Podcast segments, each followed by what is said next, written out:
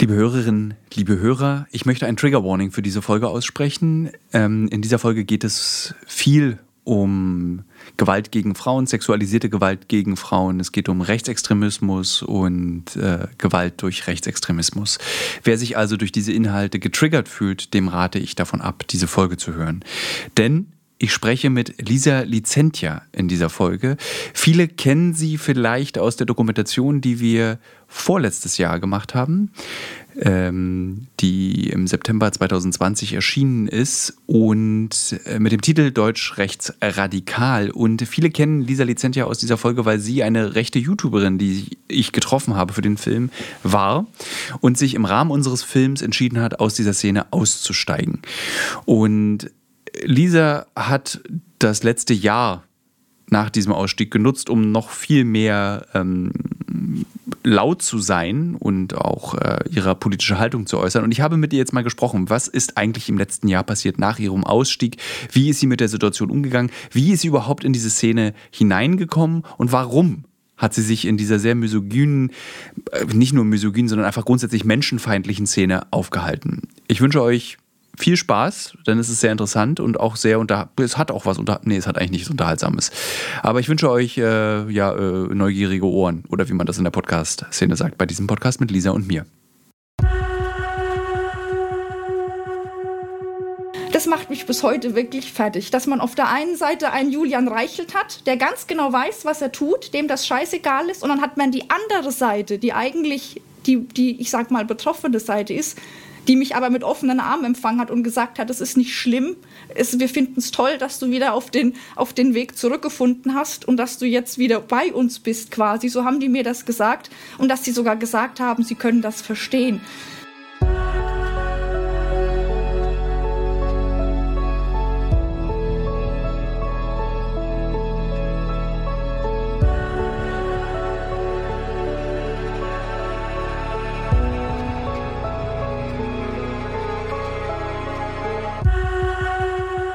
Mein heutiger Gast ist Lisa Licentia. Licentia, Licentia, wie, am Anfang spricht man sie mal falsch aus. Heißt du eigentlich noch so? Nennst du dich noch so oder heißt du eigentlich anders? Nee, ich habe den Namen aber auch erst vor kurzem komplett abgelegt. Äh, auch einfach, weil ich mich, also ich habe mich mit dem Namen schon ganz lang nicht mehr wohl gefühlt. Aber ich hatte auch irgendwie das Gefühl, dass ich es mir sonst so einfach machen würde, wenn ich sage, ich ändere jetzt meinen Namen und bin quasi nicht mehr die die alte Lisa, so wie sie mal da war, sondern ich wollte schon noch so präsent sein, wie ich auch früher äh, präsent war. Aber ähm, jetzt, jetzt wird es dann doch Zeit für einen, für einen Wechsel. Und für alle Hörerinnen und Hörer, die sich gerade fragen, wer ist denn Lisa Licentia? Ähm, sie ist eine der wesentlichen Protagonistinnen ähm, unseres Films Deutsch Rechtsradikal aus dem letzten Jahr. Und der, wer diesen Film gesehen hat, konnte ähm, A, zwei Dinge mit ihr erleben. Einmal, wie es sich anfühlt, als Frau in, äh, in den rechtsextremen Kreisen Deutschlands sich zu bewegen. Ähm, und B, konnte sie uns zeigen, wie eigentlich hinter verschlossenen Türen bei der AfD gesprochen wird, wie mit Frauen umgegangen wird, welches Weltbild dort vertreten ist. Und ich glaube, man kann es auch ganz direkt sagen, der ähm, Fraktionssprecher der AfD in Berlin, Christian Lüth, ist dort durch unseren Film in schwere Bedrängnis gekommen, äh, weil er sich eben volksverhetzend geäußert hat. Er hat sich äh, frauenfeindlich geäußert. Ähm, das ist alles nicht gleich furchtbar, aber ich glaube, die volksverhetzenden Aussagen bezüglich des Zustands von Deutschland, nämlich dass wenn es Deutschland schlecht geht, dann geht es der AfD gut, und dass man äh, Migranten und Migrantinnen ja, wenn die dann alle zu uns gekommen ist, um für diese schlechte Laune zu sorgen, einfach erschießen kann, das wäre dann die richtige Lösung. So, jetzt haben wir das einmal reproduziert, müssen wir in diesem weiteren Podcast nicht machen, aber einmal für alle Hörerinnen und Hörer, um zu verstehen, wer Lisa Licentia ist. Also eine Person aus dem rechten Spektrum, die den Ausstieg gewagt hat, krasserweise bei uns. Fangen wir doch gleich damit an. Die Situation im Bundestag, als wir beide uns unterhalten haben. Kein Schwein glaubt mir, dass das echt ist. Ähm, die meisten denken, dass du und wir beide wussten, dass du anfängst zu weinen und ich wusste das vorher schon. Aber ich möchte jetzt gerne an dieser Stelle nochmal sagen, nein, ich wusste davon überhaupt nichts. Ich wusste nichts mal von, nicht mal von deinem Zweifel wusste ich irgendwas. Also ich kann auch rückblickend nur sagen, dass selbst ich nicht wusste, wie der Abend verläuft. Also ähm, ich hatte ja mit einer Person von eurem Team sehr, sehr guten Kontakt und ich hatte mich da so ein klitzekleines bisschen geöffnet ähm, wusste aber auch nicht so ganz, was ich jetzt machen sollte. Also ich stand komplett im Zwiespalt, weil ähm, ich meine, wenn man so ein Weltbild hat, das löst sich ja nicht komplett auf einmal, sondern man hat erstmal so Zweifel und gleichzeitig sieht man aber auch sein komplettes Umfeld, was zu 100 Prozent daran glaubt und was einen halt quasi so ein Stückchen immer wieder zurückzieht. Und ich wusste halt wirklich nicht, ich wusste wirklich nicht, was ich machen sollte, weil ich auf der einen Seite gesehen habe, wie mit Frauen umgegangen wird, wie über äh, Flüchtlingskinder gesprochen wurde, wie über Vergewaltigungsopfer gesprochen wird, was für mich immer ein ganz, ganz wunder Punkt war. Und gleichzeitig sehe ich aber, meine Familie ist da drin, meine Freunde sind da drin, ähm, ich bekomme Geld von diesen Leuten. Und ähm, das, war, das war alles so viel und so erschlagend und wie wir dann da saßen und ähm, der Vortrag, der war eine absolute Katastrophe. Der war so schlimm. Und ich dachte mir in dem Moment, okay, ähm, ich mache das jetzt einmal mit Pro7 und dann ist es erledigt. Und dann mal gucken, was ich mache. Und vielleicht lösche ich einfach meinen Kanal, vielleicht mache ich es auch weiter. Ähm, und wie ich das alles gehört habe, dachte ich nur, oh mein Gott, ganz Deutschland sieht, dass ich mein Gesicht für sowas in die Kamera halte boah, was mache ich hier? Was, was, was, was zur Hölle ist hier eigentlich schiefgelaufen, dass ich jetzt hier sitze und so eine Scheiße auf dem Podium gesagt wird und ich bin quasi die Person, die das Ganze vertritt, die euch da mitgebracht hat. Dann der Ach, das war ja dann der Abschluss des Jahrhunderts. Wir durften ja tatsächlich durch dich nur da rein. Also du, wir, mhm. du hattest sozusagen, wir haben dann erzählt, wir begleiten eben diese junge YouTuberin. Wir haben, glaube ich, nicht mal diese die rechte YouTuberin verwendet, sondern äh, und wir wollten zeigen, wie sie eben in Berlin dann bei der AfD bei so einem Vortrag dabei ist. Und das war auch der Grund, warum wir dort bei dieser Veranstaltung drehen durften. Und ich muss auch zugeben, eigentlich war es auch relativ friedlich. Also wir wurden gar nicht so skeptisch beäugt. Hinter vorgehaltener Hand hat man so ein Wispern immer gehört. Mhm. Äh, müsst aufpassen, was er sagt, weil hier sind jetzt die von irgendwie den Mainstream-Medien. Aber eigentlich war die Stimme Stimmung gegen uns anfänglich sehr nett. Also ich hatte da jetzt keine großen Schwierigkeiten, irgendwie ich zu sein oder dass wir da sind. Das hat mich schon auch überrascht, dass die so professionell mit uns umgegangen sind. Hm, das ging aber auch nur, weil ihr nicht von den öffentlich-rechtlichen seid. Also man hat da quasi hm. irgendwie das Bild, dass die privaten Medien etwas offener sind oder dem Ganzen gegenüber und die öffentlich-rechtlichen, das ist die linksextreme grüne Propagandapresse und da ist sowieso nichts mehr zu machen.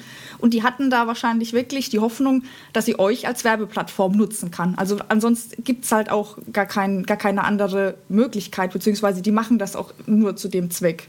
Also die nutzen. Bist du den. Ja. Sorry. Bis, bis zu diesem Zeitpunkt war das tatsächlich ja auch so, dass äh, alle Rechten oder Rechtsextreme, mit denen wir gesprochen haben, oder ja, ne, nicht rechtskonservative Kräfte und Rechtsextreme, uns immer für ein Galileo-Drehteam gehalten haben. Und sie dachten, sie, wir machen halt einen Film für Galileo über Na Neonazis. Und damit hatten sie keine Berührungsängste. Das fand ich total interessant. Das war für uns auch ein großer Vorteil. Also, weil sie eben dachten, sie könnten einfach dann bei Galileo irgendwie Nazi-Scheiße erzählen. Das fand ich äh, sehr erstaunlich. Und das war auch an dem Abend so. Also, ich glaube, äh, äh, ich hatte länger gesprochen mit einem AfD-Abgeordneten, der auch in den letzten, im letzten Jahr auch wieder mehrfach negativ aufgefallen ist. Und der dachte auch die ganze Zeit, wir sind für Galileo da. Das fand ich irgendwie cool. Was hat es uns einfacher gemacht? Gott sei Dank, zum, zum Glück. Ich meine, zum Glück haben, haben sie es uns so einfach gemacht, äh, sodass man da alles sehen konnte. Aber für mich war das in dem Moment äh, der komplette Schock, die Sätze mit der Islam ist mit dem Grundgesetz nicht vereinbar, wo ich dachte, um Gottes Willen, um Gottes Willen, was zur Hölle mache ich hier? Und dann gab es ja noch den Vorfall mit dem einen rechten YouTuber, der meinte, er kann mich ähm, da einfach mal befummeln, mir an meinen Hintern lang. Und ähm, ich hätte eben normalerweise eine geknallt. Und in, in dem Moment dachte ich aber, oh Gott, nein, Kamerateam ist da wenn ich das jetzt mache, dann stehen alle als, als sexuelle Belästiger da. Und dann dachte ich mir, fuck, was zur Hölle mache ich hier? Ich, ich versuche gerade einen Typen zu verteidigen, der mich gerade eben angefasst hat gegen meinen Willen. Und das nur wegen dieser ganzen AfD-Scheiße. Und das war dann alles so viel, wie du dann mit mir rausgegangen bist und gemeint hast, ja, wie fandest du es denn jetzt? Äh, ich ich habe ich hab jetzt schon wieder klatschnass geschwitzte Hände, mein Rücken ist klatschnass, weil mir die ganze Situation so nah ging, dass ich da auch nichts hätte schauspielern können. Also wenn man in dem Moment von jemandem gegen seinen Willen angefasst wird, dann bleibt da keine Fassade mehr aufrecht, dann äh, bricht da in dem Moment alles zusammen und dann ist halt auch wirklich alles komplett rausgebrochen, weil ich meine, ich hatte ja auch so gut wie niemanden, dem ich hätte sagen können, du, ich habe meine Zweifel an der AfD, ohne dass man mir vor den Kopf gestoßen hätte. Das ist ja das Schlimme. Ich hatte ja gar keinen normalen Freundeskreis mehr in dem, in dem Sinn. Ich hatte eine kleine linke Gruppe kennengelernt, zu dem Zeitpunkt auch schon, da hatten wir Kontakt. Aber es war noch nicht so, dass ich gesagt habe, zu 100 Prozent, die AfD ist komplett schlecht. Das waren, mhm. lass es so 60, 40 gewesen sein, ein kleines bisschen mehr. Aber wenn diese linke Gruppe nicht da gewesen wäre, ich kann nicht sagen, ob ich es einfach gelöscht hätte oder ob ich es vielleicht des Geldes wegen weitergemacht hätte. Einfach nur, weil ich gewusst äh. hätte, ich bin abgesichert und weil ich meinen Freundeskreis noch habe. Und das, das war so das, das Schlimme. Das war so diese Zwickmühle mit, eigentlich will ich gar nicht mehr, aber ich muss, weil ansonsten habe ich halt kein, kein Leben mehr. Das war so das Schlimme. Das war, glaube ich, im Februar 2020 wenn ich das richtig zusammenbekomme, dieser Abend. Die Frage ist, wie lange warst du zu diesem Zeitpunkt in diesen rechtsextremen Kreisen unterwegs?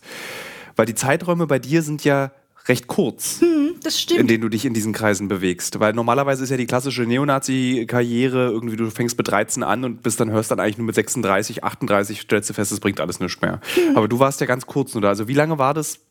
Zwei, Februar 2020, als wir da bei dieser AfD-Veranstaltung uns gesehen haben. Also ich, ähm, ich hatte mir meinen YouTube-Verlauf angeschaut, weil damit hat alles angefangen. Und das war Ende 2018 habe ich die allerersten Videos von Martin Sellner und von ähm, 120 Dezibel eingespült bekommen. Und im, warte nicht, dass ich jetzt was Falsches sage. Überleg kurz, ich erkläre, wer Martin Sellner ist und was 120 Dezibel ist und dann Hörerinnen und Hörern, ich glaube, nicht alle wissen es. Also Martin Sellner ist der, ja, äh, der, der Anführer einer sehr kleinen Männergruppe, die sich groß aufgeblasen hat in Europa in den letzten Jahren, der sogenannten identitären Bewegung, die aber vollkommen an Einfluss verloren hat in den letzten Monaten, Jahren ähm, und ganz kurz nur sehr viel Aufmerksamkeit hatten. Und 120 Dezibel war eine, ein Hashtag, der organisiert wurde von der identitären Bewegung, der so, so Frauen für, für, sozusagen Frauenstimmen bei Twitter laut machen wollten gegen sexuelle Belästigung, aber natürlich nur durch äh, Menschen mit Migrationshintergrund. Das bezog sich, glaube ich, darauf. Oder so eine eigene Definition von Feminismus, der, äh, der unter dem Hashtag 120 Dezibel eben sich versammelt hat. Das habe ich das richtig zusammengefasst? Genau, genau. Und die sind äh, nur groß geworden durch äh, diesen schrecklichen Vorfall damals Silvester auf der Domplatte in Köln und nur dadurch sind die quasi groß geworden und damit hatten die mich quasi auch geangelt. Also damals war ich da noch nicht so, ich sag mal, affin für. Das kam dann erst durch den Umzug von Bayern nach Köln. Also ich bin ja 2018 nach Köln umgezogen, quasi aus so einem kleinen bayerischen Dorf in die Großstadt. Ähm, meine Ehe ging dann relativ schnell in die Brüche. Ich stand dann plötzlich alleine mit drei Kindern da. Ähm, ja, und dann gab es da mal irgendwo einen Vorfall und da gab es mal was. Und irgendwann bin ich dann auf YouTube gegangen, so blöd sich das auch anhört, und dann kam das erste Video mit äh, die Großstadt ist im Wandel und es gibt keine Deutschen mehr. Das war erst noch so ganz plump. Und dann irgendwann sind mir wirklich diese Frauenvideos eingespült worden mit die Frau ist nicht mehr sicher und die Frau braucht Schutz. Die Punkte an sich sind ja auch korrekt. Aber die Ausführung ist natürlich komplett falsch. Es ist halt einfach ein ganz billiges Framing gewesen, um gegen Nichtdeutsche zu hetzen, was ich damals überhaupt nicht geschnallt habe. Und es hat halt auch wirklich keine zwei Monate gedauert. Und dann war ich auch schon mit 120 Dezibel Flyern.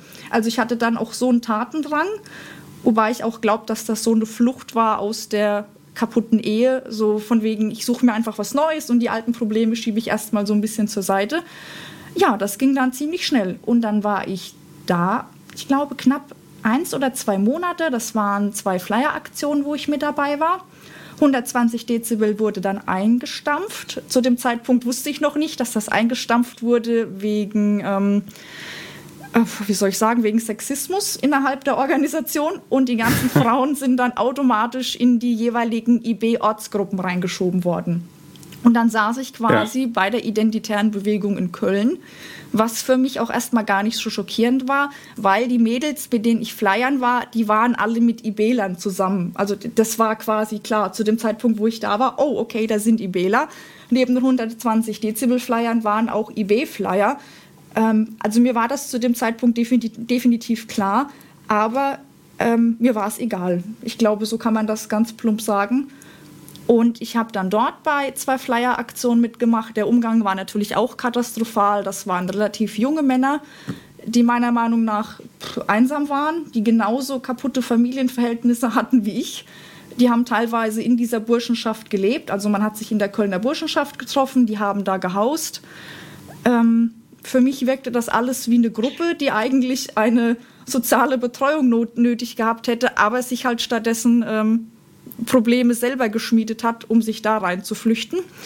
Da bin ich dann rausgegangen und dann habe ich meinen Kanal eröffnet und das war im April 2019. Also es war wirklich alles sehr, sehr kurz nicht besonders lang, aber sehr intensiv. Also wenn ich etwas mache. Was ist der Reiz an rechts? Das frage ich mich immer, weil du, das ist ja auch nicht so, dass du eben in so einer pubertären Formphase nee. dich befunden hast. Ähm, was, was, was hat dich damals da, weil man lernt ja eigentlich, rechts ist scheiße. Du musst nicht mal links sein, um rechts scheiße zu finden. Du kannst auch irgendwie FDP wählen und rechts scheiße finden. Äh, du kannst sogar CSUler sein und rechts scheiße finden. Was, warum gerade das rechte Spektrum und das recht, rechtsextreme Spektrum dann auch? Für mich hat sich das am Anfang nicht falsch angefühlt, weil ich das Gefühl hatte, es stimmt. Also mit dem, was man mir vorgelegt hat, sei es irgendwelche polizeilichen Kriminalstatistiken oder Zeitungsartikeln, der Eindruck für mich war wirklich der, wenn wir jetzt die Länder, äh, Ländergrenzen schließen, dann geht es den Frauen gut. Da weiß ich inzwischen, es ist kompletter Schwachsinn. Ähm, und ich will nicht sagen, da ist die Presse so ein bisschen dran schuld, aber alles, was ich zu lesen bekommen habe, waren leider immer Mainstream-Medienartikel. Also ich habe quasi den ganzen Tag nichts anderes gelesen, außer Zeitungsartikel, äh, Frau vergewaltigt worden, Massenvergewaltigung, Frau ist umgebracht worden und das den ganzen Tag, teilweise 10, 12 Stunden am Stück. Und jedes Mal war der Mann ein Nicht-Deutscher oder ein Täter mit Migrationshintergrund. Dass das total verfälscht ist, ist mir jetzt inzwischen auch klar, aber das war es damals nicht. Mir war das damals nicht bewusst, dass da, ich sag mal, ähm, der Fokus auf eine so minimale kleine Gruppe gerichtet wird, dass das für mich wirklich die Realität war. Und ähm, das Schlimme war dann eben auch das Ergebnis davon, dass wenn ich gesehen habe, okay, da ist ein Mann, der sieht jetzt nicht typisch biodeutsch aus, dann habe ich die Straßenseite gewechselt. Ich hatte wirklich Angst. Und das ist das Schlimme, weil ja. daraus hat sich eben einfach Rassismus entwickelt. Aus diesen Nachrichten, aus dem gegenseitigen Hochschaukeln mit Zeitungsartikeln, die man sich hin und her geschickt hat. Ähm, und ja, wie gesagt, das Schlimme war, das war jetzt nicht mal rechte Presse. Zu dem Zeitpunkt kannte ich das noch gar nicht. Das waren ganz normale Zeitungsartikel. Das war Springerpresse, das war die Bild. Ähm, also eigentlich hat die Bild die gesamte Arbeit für, ähm, ich sage mal so, rechte Journalisten in Anführungsstrichen gemacht. Und exakt die Arbeit habe ich ja dann auch übernommen. Ich habe ja nichts anderes gemacht, außer solche Artikel zu nehmen und zu teilen, weil ich die Leute damit mhm. auf, aufwecken wollte. Ich wollte sie quasi wachrütteln, damit sie sehen, was das alles für schlimme Männer sind. Und es wurde immer von allen ähm, erschreckenderweise aufgenommen. Also da gab es eigentlich nie jemand, der gesagt hat, das ist jetzt aber sehr pauschalisierend oder das ist nur eine kleine Minderheit oder die größte Gefahr für die Frau ist der eigene Mann in den eigenen vier Wänden. Nee, es ist eigentlich eher genau das Gegenteil gewesen. Und das ist das Schockierende. Und für mich war eben auch das Schockierende, dass ich ja wirklich bis, ähm, bis zu September 2020 noch Mitglied der Jungen Union war. Die Junge Union habe ich verlassen die wurden mehrfach wegen mir kontaktiert. Es wurde darauf hingewiesen, ey, ihr habt ja da eine halbe IB-Aktivistin, die Werbung für die AfD macht. Ähm, die Junge Union hat das einfach geleugnet und hat das so stehen lassen. Ähm, und da warst du aber schon bekannt. Da warst du schon bei YouTube, du hattest da schon Follower. Genau, also genau, da, ich glaube, das war die Zeit, in der wir auch Kontakt zu dir aufgenommen haben. Äh, das war sogar nach dem Dreh. Also ähm, die Junge Union wurde explizit angetwittert. Äh, da hieß es hier, schaut mal äh, die Doku von Thilo Mischke an. Und dann wurde, Ach ja, stimmt. Das genau, war sogar danach, und, ja. Und dann wurde zurückgeantwortet, ja, Lügenmärchen und das würde nicht stimmen und entspricht nicht der Wahrheit. Und dann habe ich einigen Journalisten damals meine Beitrittserklärung äh, gezeigt und habe auch meine Kündigung, meine Austrittserklärung gezeigt. Und damit war das dann aufgehoben. Aber das hat mich schockiert. Also es war ja nicht nur zum Ende hin, dass man es einfach geleugnet hat, sondern auch schon relativ zu Beginn, wo ich den allerersten Livestream hatte, der war mit Martin Sellner. Und das ist ja eigentlich schon sehr eindeutig, sodass man als konservative Partei sagen könnte, okay, wir machen hier ein Ausschlussverfahren. Und das hat die überhaupt gar nicht interessiert. Also auch wenn ich mir meine alten E-Mails anschaue, ich habe einen ziemlich großen Zuspruch, ich sag mal, von der breiten Masse erhalten Ähm, und das war auch das, was mich da nicht so wirklich dran hat zweifeln lassen, weil ich habe mich sehr akzeptiert gefühlt, was jetzt lustigerweise gar nicht mehr der Fall ist. Jetzt bin Dazu kommen wir gleich noch, mhm. ja. Darüber sprechen wir gleich. Das ist nämlich ein hochinteressante, das machen wir gleich. Ähm, wie erklärst du dir, dass du in diesen, also die, die, die rechtsextremen Kreise, mit denen ich mich zum, als Journalist so intensiv, also ich habe mich beschäftigt mich schon immer mit denen, weil ich das auch interessant finde, aber so intensiv wie in der Recherche zu unserem Film habe ich mich noch nie damit beschäftigt, auch weil ich Zugänge hatte, weil ich mit Menschen aus diesen Kreisen reden konnte. Ähm, und die sind ultra verschlossen. Es ist wahnsinnig anstrengend, an diese Menschen ranzukommen und mit ihnen Zeit zu verbringen. Wie erklärst du dir, dass du so schnell an Martin Sellner zum Beispiel rangekommen bist, dass du so schnell auf AfD-Veranstaltungen eingeladen wirst, also dass du gleich in den höchsten Riegen dieser Kreise mitspielen durftest. Du hättest ja auch eigentlich ein Schnüff, so ein Maulwurf sein können vom Verfassungsschutz. So, und das hat ja auch keiner hinterfragt, oder? Nee, also das wird mir ja auch bis heute lustigerweise unterstellt, dass ich ja genau das sei. Das ist ja quasi jetzt die Reaktion darauf gewesen. Ähm, aber ich glaube, äh, dass die mir ganz einfach geglaubt haben. Also ich habe das ja selber auch geglaubt. Also ich habe geglaubt, dass wir 2025 islamisiert werden und die Scharia ausgerufen wird. Und das habe ich auch ganz offen kommuniziert und die haben das auch alle ganz offen bestätigt. Also die waren sich einfach sehr sicher, dass ich ideologisch äh, gefestigt bin. Ich glaube, so kann man es nennen. Und wenn man sich meine Videos angeschaut hat, dann waren die ja zu 90 Prozent einfach nur emotional geprägt weil es halt auch einfach nichts Faktisches gab. Also mein gesamtes Handeln hat ja nur aus Emotionen bestanden, die ganze Zeit. Also wir haben darüber viel gesprochen. Das ist ja ganz, wir haben ja riesig, wir haben ja wirklich sehr viele Interviews geführt, sehr lange Interviews, die kaum im Film vorkommen. Aber diese Interviews haben ja auch die Funktion, dass wir beide uns kennenlernen, dass wir ein Vertrauensverhältnis zueinander aufbauen. Was im Übrigen bis heute anstellt, also wir schreiben, ich würde sagen, alle zwei Monate schreiben wir uns mal eine Nachricht, weil ich auch wissen will, wie es dir geht. Ja. Nur mal so für die Hörerinnen und Hörer, so, weil ich oft gefragt werde, habe ich noch Kontakt zu Protagonisten? Und du bist eine der Protagonistinnen, zu denen ich noch Kontakt habe, auch weil du ein schon sehr interessantes Leben hast. Man muss das auch mal sagen. Aber wir kommen gleich dazu. Ähm, genau, du hast, darüber haben wir auch damals gesprochen, dass die Videos, und da habe ich noch mit dir als rechte YouTuberin gesprochen, sind ja so ultra emotional. Du hast, es war dann, es ging um, glaube ich, diesen einen, ähm, äh, der ein Kind auf die Gleise gestoßen hat oder der mit dem Schwert. Ich weiß nicht, du hast ja, ein Video ja, gemacht zu einem, einem genau, Geflüchteten. Mhm, das war genau, das war ein äh, gebürtiger Eritreer und der hat am Frankfurter Hauptbahnhof einen Jungen und seine Mutter vor die Gleise geschmissen und äh, der Junge ist dabei ums Leben gekommen. Und mich hat das persönlich einfach so mitgenommen, ähm, weil wir selbst an exakt diesem Gleis schon standen. Ich bin ja Mutter von drei Kindern. Und äh, mich hat das so hart mitgenommen, mich hat das so fertig gemacht. Und ich habe mich in dem Moment einfach vor die Kamera gesetzt und habe das alles rausgelassen. Und ich wurde da auch von Journalisten gefragt, ob ich das ganz gezielt und bewusst gemacht habe, um Leute zu fischen. Nein, eben nicht. Es war pure Angst, es war pure Verzweiflung, die man da gesehen hat.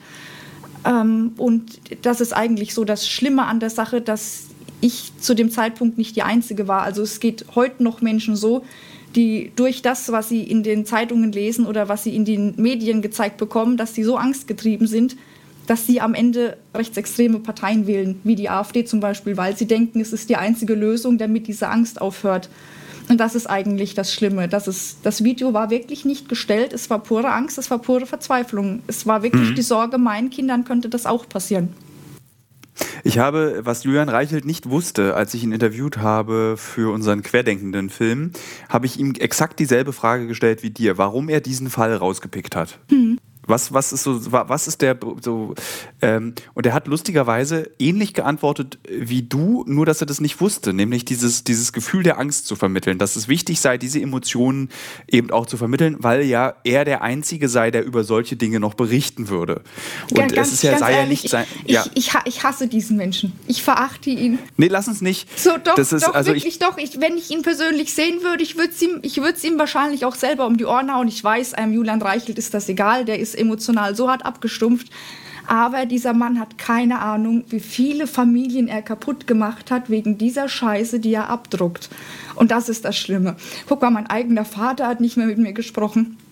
Ich habe Videos produziert, die so vielen Menschen geschadet hat, die nur damit angefangen haben, durch solche Artikel. Und das ist doch kompletter Wahnsinn. Und dass diesem Mann das nicht bewusst ist, das kaufe ich ihm nicht ab. Der weiß das ganz genau. Das ist dem bewusst. Das war, also es war ihm bewusst. Ja. Und er hat auch äh, in dem Interview einen ganz interessanten Satz gesagt, der mir vorgeworfen wurde, weil ich sehr verblüfft dann reagiert habe. Er hat nämlich gesagt, er fühle keine Verantwortung, er müsse nicht erziehen. Das ist nicht seine Aufgabe. Und daraufhin sagte ich zu ihm, ich dachte genau das wäre, also nicht erziehen, aber Informationen sortieren, sondieren, einordnen. Das ist eigentlich die Aufgabe eines Chefredakteurs.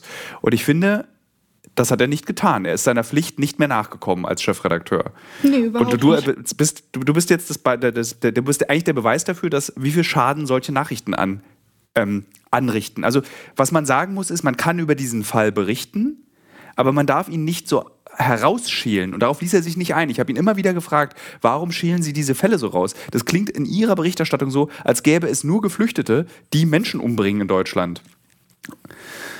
So, und das ist der Unterschied. Nein, er, er, weiß es und er kann mir auch nicht sagen, dass er das nicht sieht. Ich meine, man sieht ja, wo diese Artikel geteilt werden, dass das auf Telegram rumgeht, dass äh, YouTube-Videos von Rechten nur auf Bild-Zeitungsartikel basieren.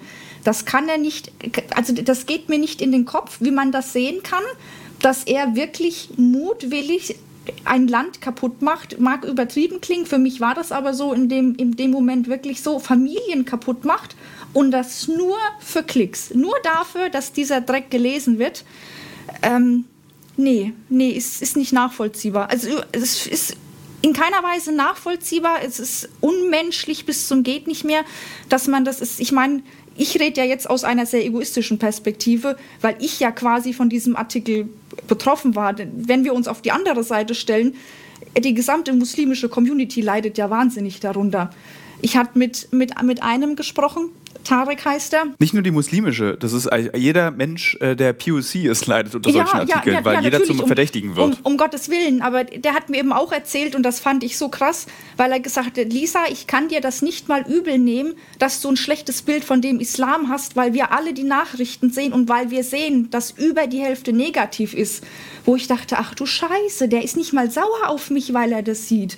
Wo ich mir dachte, wenn mir doch jemand wirklich an die Gurgel gehen müsste, dann müsste es doch so jemand sein. Und der hatte so viel Verständnis, dass das, ähm, das macht mich bis heute wirklich fertig, dass man auf der einen Seite einen Julian Reichelt hat, der ganz genau weiß, was er tut, dem das scheißegal ist, und dann hat man die andere Seite, die eigentlich die, die ich sag mal, betroffene Seite ist, die mich aber mit offenen Armen empfangen hat und gesagt hat, es ist nicht schlimm, es, wir finden es toll, dass du wieder auf den, auf den Weg zurückgefunden hast und dass du jetzt wieder bei uns bist quasi. So haben die mir das gesagt und dass sie sogar gesagt haben, sie können das verstehen. Das, das, war, das macht ja. mich fertig, wirklich. Ähm, das, das, das Hast du dich wohlgefühlt? Auf den Demos, auf den Zügen, äh, in den Videos, die Menschen, die du kennengelernt hast, weil wir haben ja auch Menschen kennengelernt, die du auch kanntest. Also man, man wusste, wer du bist, wenn man über dich sprach. Es war auch relativ schwer, dann irgendwie das geheim zu halten. Also es sprach sich auch relativ schnell rum, noch aktiv während der Dreharbeiten, dass wir in Kontakt zu dir standen. Mhm. Wir wurden dann vor dir gewarnt. Du seist eine Schauspielerin, du wärst ähm, äh, irgendwie psychisch krank. Das wird dir sehr oft, sehr öffentlich auch oft vorgeworfen. Ja, mehrmals. Äh, inklusive von Martin Sellner, also der dann irgendwie so wirklich vehement vor dir warnt und sagt, du seist äh, äh, psychotisch, du würdest immer weinen. Ähm, das ist, hat mich erstaunt äh, im Übrigen, also wie versucht wurde, dich zu ähm, dekonstruieren. Aber hast du dich wohlgefühlt in diesen Kreisen? Also wir haben Aufnahmen, wir haben Fotos auch gesehen, wo du glücklich aussahst auf rechten Demos. Also ich war. Wo du selbstbewusst warst. Ja, das schon, wobei ich das eher so nennen würde, dass das eher ein, wie so, ein Adrenalinschub eigentlich war. Also ich bin da hingegangen und ich habe mich gefreut, weil ich wusste, okay, ich habe da jetzt Videomaterial und ich weiß, dass das am Ende gut ankommt. Und es war teilweise auch egoistisch von mir, weil ich gewusst habe, ich bekomme Lob dafür. Ah, das ist jetzt etwas intim, aber ähm, ich sage mal so, die Verbindung zu meiner Mutter war nicht besonders gut. Die wurde es aber plötzlich ab dem Zeitpunkt, wo ich meinen YouTube-Kanal offen hatte. Also man hat plötzlich mit mir angegeben, ich habe Komplimente von ihr bekommen. Ähm, und ich wusste, wenn ich das abliefer, dann, ähm, ja. Bekommst du Aufmerksamkeit von deiner Mutter? Ja. Bist du, ich sehe, wir machen hier gerade FaceTime, also ich sehe dich, dass du, dass du weinst oder dass es schmerzhaft ist, darüber zu sprechen. Aber ich finde es wichtig, dass zum Beispiel wir beide darüber sprechen, damit Menschen Tja, ähm, ich traue es mich fast nicht zu sagen, weil Shitstorms sind sehr einfach. Aber ich finde, wir, ich will keine Toleranz mit rechts, das meine ich nicht. Aber man muss leider, wenn man über rechts spricht, kann man nicht jeden Menschen über einen Kamm scheren. Man muss jedes individuelle Schicksal, jede Entscheidung individuell in dem, im Rechtsextremismus bewerten und ansehen. Das, dazu hat keiner Kraft, das kann kein Schwein machen. Es ist total einfach, Nazis scheiße zu finden. Auch ich finde Nazis scheiße und grundsätzlich sage Nazis raus und furchtbar, äh, was für ein Mist, was für eine dreckige Ideologie. Das, das hat keinen Platz in diesem Land mit dieser Geschichte. Ähm, aber trotzdem habe ich durch dich und die anderen Protagonisten, die ich kennengelernt habe, verstanden, wir machen es uns als Menschen, die gegen rechts sind, zu einfach, wenn wir einfach sagen gegen rechts. Das ändert A nichts an der Sache. Ich bin gegen rechts, das ändert nichts.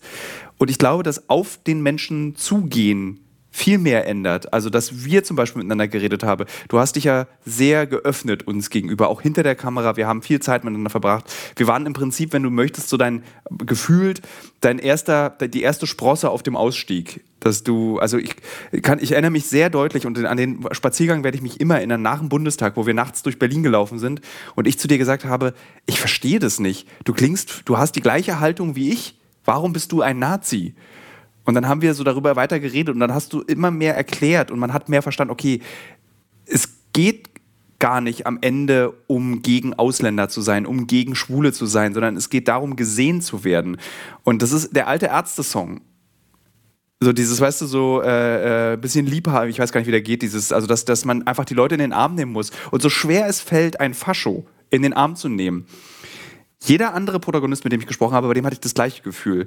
Äh, Alexander Depp Toller von Die Rechte äh, aus, aus Dortmund, deutschlandweit bekannter Nazi. Das war krass. Ich habe so viel Zeit mit dem verbracht. Irgendwann hatte ich das Gefühl, Alter, wenn der kein Fascho wäre, ich würde mit dem kegeln gehen.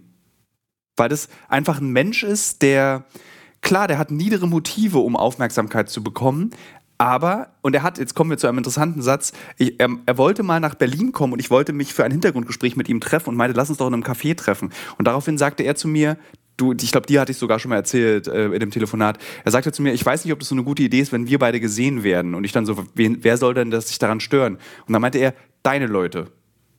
Meinen Leuten ist es egal, ob du dich mit, mit ihr triffst oder nicht, aber deine linke Bubble wird dir vorwerfen, wenn du mit einem Neonazi einen Kaffee trinken gehst. Und da hatte er vollkommen recht. Und ich habe ihm zugestimmt. Ich meine, stimmt, das ist keine, lass uns dann bitte irgendwie treffen an einem Ort, wo wir uns, ähm, äh, wo man nicht gesehen werden kann. Und ähm, diese Intoleranz gegenüber der Intoleranz macht dazu, dass wir die Menschen weiter radikalisieren. Und es gibt ein sehr, sehr gutes Beispiel, was wir gerade erleben können. Das sind die Querdenkenden dadurch, dass wir sie so ausgrenzen, radikalisieren wir sie immer weiter, immer mehr. Und ich gehe stark davon aus, dass in den nächsten Monaten es zu einem wirklich furchtbaren Anschlag kommen wird durch Querdenkende, weil wir sie immer, immer weiter ausgrenzen, indem wir sie als Idioten, Spinner, ähm, Kloppis, was auch immer, irgendwie äh, wie Spalter bezeichnen. Wie können die nur so dumm sein? Und ja, sie sind doof, sie sind irgendwie ungebildet, aber das ist nicht, wir dürfen uns nicht über sie erheben. So.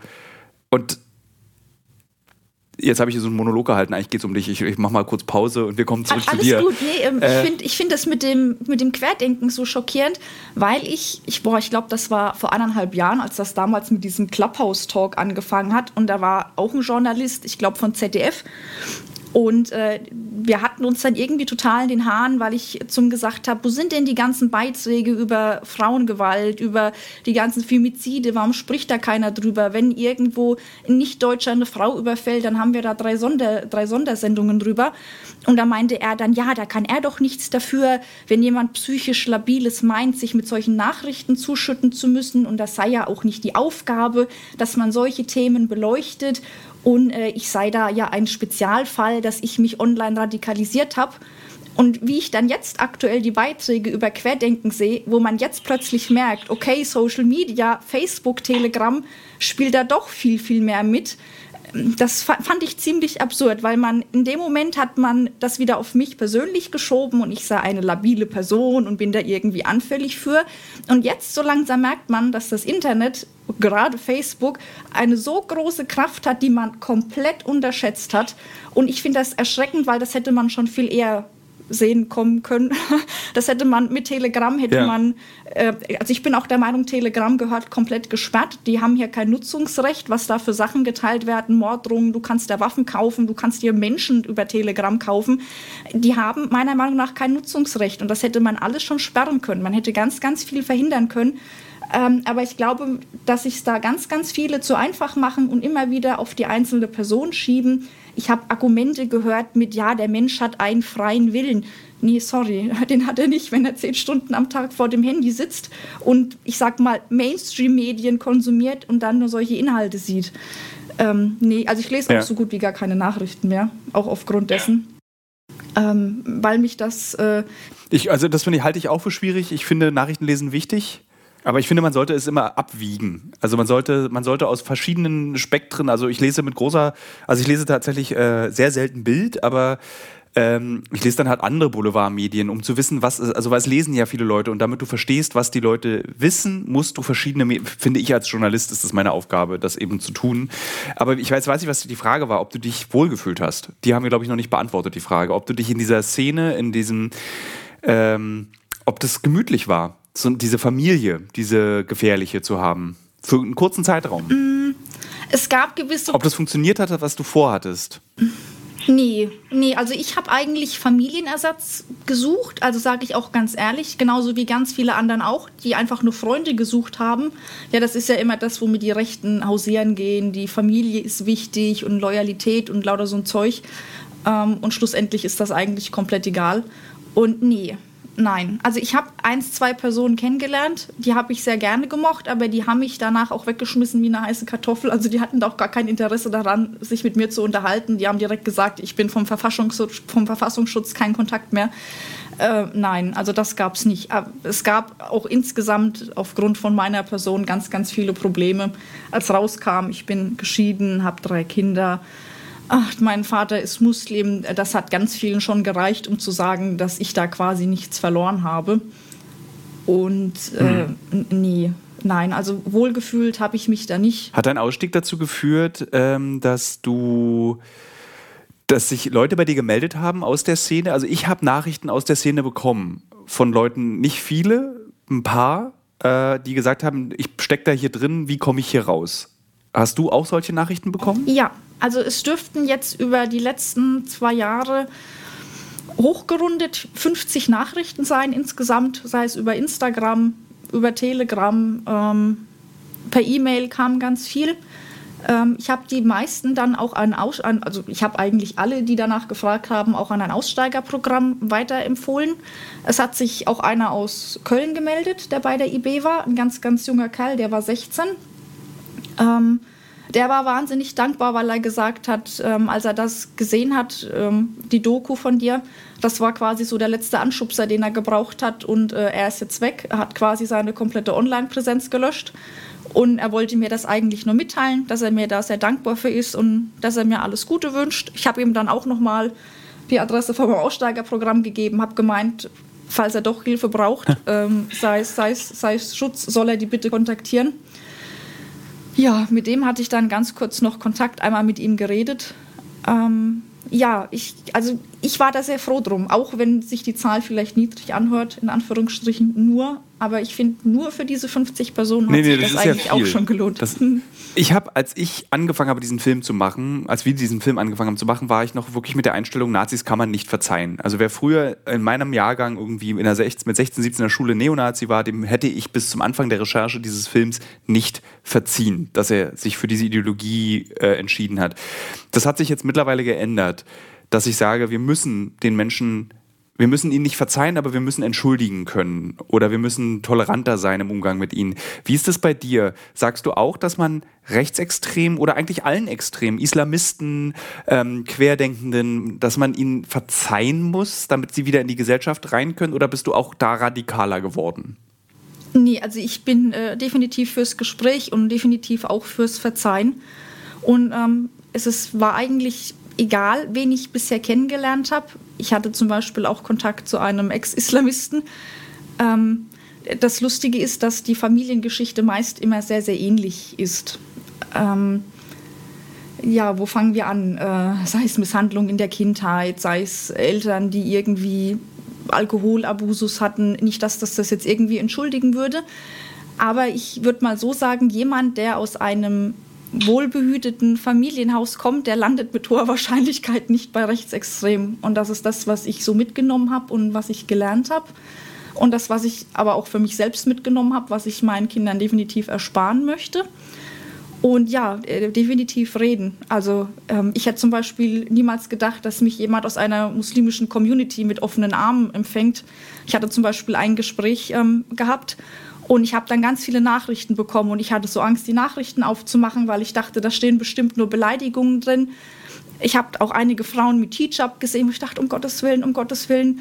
Und ich habe die aufgemacht und habe nur Herzchen gesehen und ganz liebe Worte, wo ich dachte, das gibt's doch gar nicht. Und ich habe so schlecht von diesen Menschen gedacht. Ich habe denen so Unrecht getan. Und ähm, ja, reden hilft da definitiv. Und ähm, ich würde aber auch sagen, ähm, ich glaube, dass jemand wie Höcke oder auch ein Martin Sellner die, sind, die stehen so hart ideologisch rechts außen. Ich glaube nicht, dass die von jetzt auf gleich sagen, nee, also ich habe mich da verrannt und äh, so habe ich das gar nicht gemeint und ich möchte mich ändern. Ich glaube auch nicht, dass man so jemandem verzeihen muss, wenn man das so sagen kann. Aber ich würde eigentlich fast jedem da eine Chance geben oder auch mit ihm reden. Also gerade was Querdenker angeht. Ähm, wenn man sich die Dokus anschaut, dann ist da keiner auf die Straße gegangen, weil er irgendwie zu viel Langeweile hatte, sondern da standen immer irgendwelche Probleme dahinter, weshalb das Ganze ausgelöst wurde. Ist natürlich auch keine Entschuldigung, aber vielleicht ist es irgendwo ein Stück weit nachvollziehbar, weshalb man sich dann da weiter hochgeschaukelt hat und dass sich Rechte damit eingeklinkt haben ab Tag 1, das ist ja auch kein Geheimnis mehr. Ne?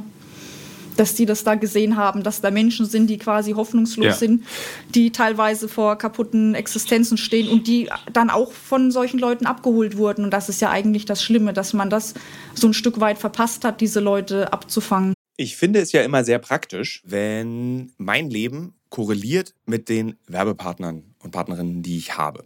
Zurzeit mache ich eine große Recherche zum Thema Marathon.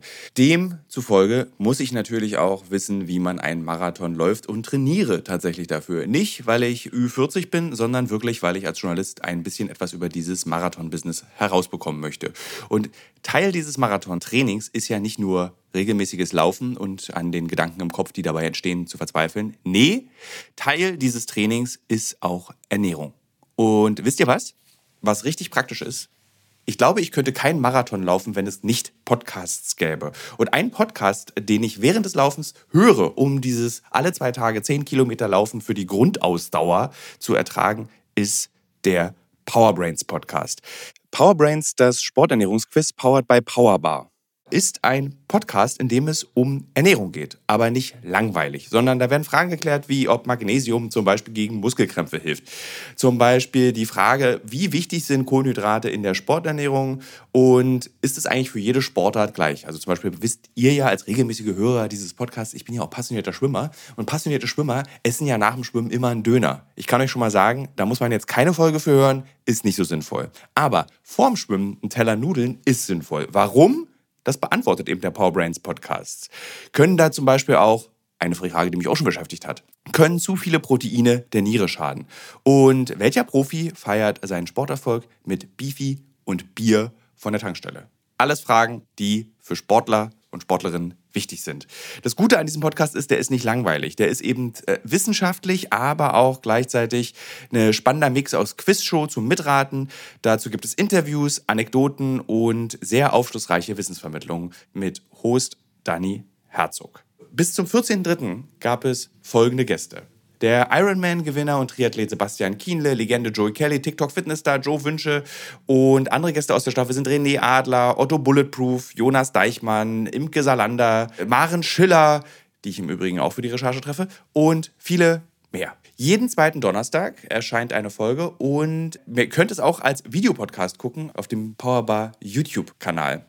Ja, ich würde sagen, wenn ich es beim Laufen höre, könnt ihr es auch beim Laufen hören oder wenn ihr die Innenseite eines Backofen reinigt oder wenn ihr Staubsaugt oder wenn ihr ähm, lange Pendelstrecken mit der U-Bahn habt, Straßenbahn oder im Auto. Egal. Es ist ein guter Weg, um die Zeit zu vertreiben. es ist ein guter Weg, etwas über den eigenen Körper zu lernen. Es belegt, äh, es belegt ja einfach auch die Aussage von Christian Lüth. Wenn es, Deut wenn es Deutschland schlecht geht, geht es der AfD gut. Und mit dieser Pandemie geht es eben der Welt und Deutschland schlecht. Punkt. Und das konnte man ausnutzen. Das konnten rechte und rechtsextreme Zirkel ausnutzen. Ähm, wir waren stehen geblieben bei, genau, wir sind jetzt so ungefähr bei der Hälfte angekommen. Wir haben allerdings schon 40 Minuten geredet. Jetzt geht ja der Ausstieg. So, jetzt mhm. machen wir das. Ähm, der wurde dir von allen Seiten vorgeworfen. Von rechts wurde dir vorgeworfen, dass du alle verraten hast. Mhm. Von links wurde dir vorgeworfen, weil du hast dich entschieden, ähm, nicht nur auszusteigen, sondern du hast dich eigentlich relativ schnell entschieden, dich politisch zu bilden. Du bist dann, hast dann einfach, ähm, die Rechten würden jetzt sagen, du hast das andere Extrem gewählt, wo, dem ich widerspreche, weil das einfach diese Hufeisentheorie ist. Ja. Also nur wenn man links ist, heißt das nicht, dass du so bist wie rechts. Das funktioniert einfach so inhaltlich nicht und von, von den politischen Dogmen funktioniert es nicht und von der politischen Durchsetzung funktioniert es. Das stimmt einfach nicht. Und warum aber hast du nicht die Mitte gesucht? Also warum bist du jetzt nicht das Gesicht der FDP Köln-Deutz? Sondern du bist das, äh, wolltest das Gesicht der linken äh, Kölns werden.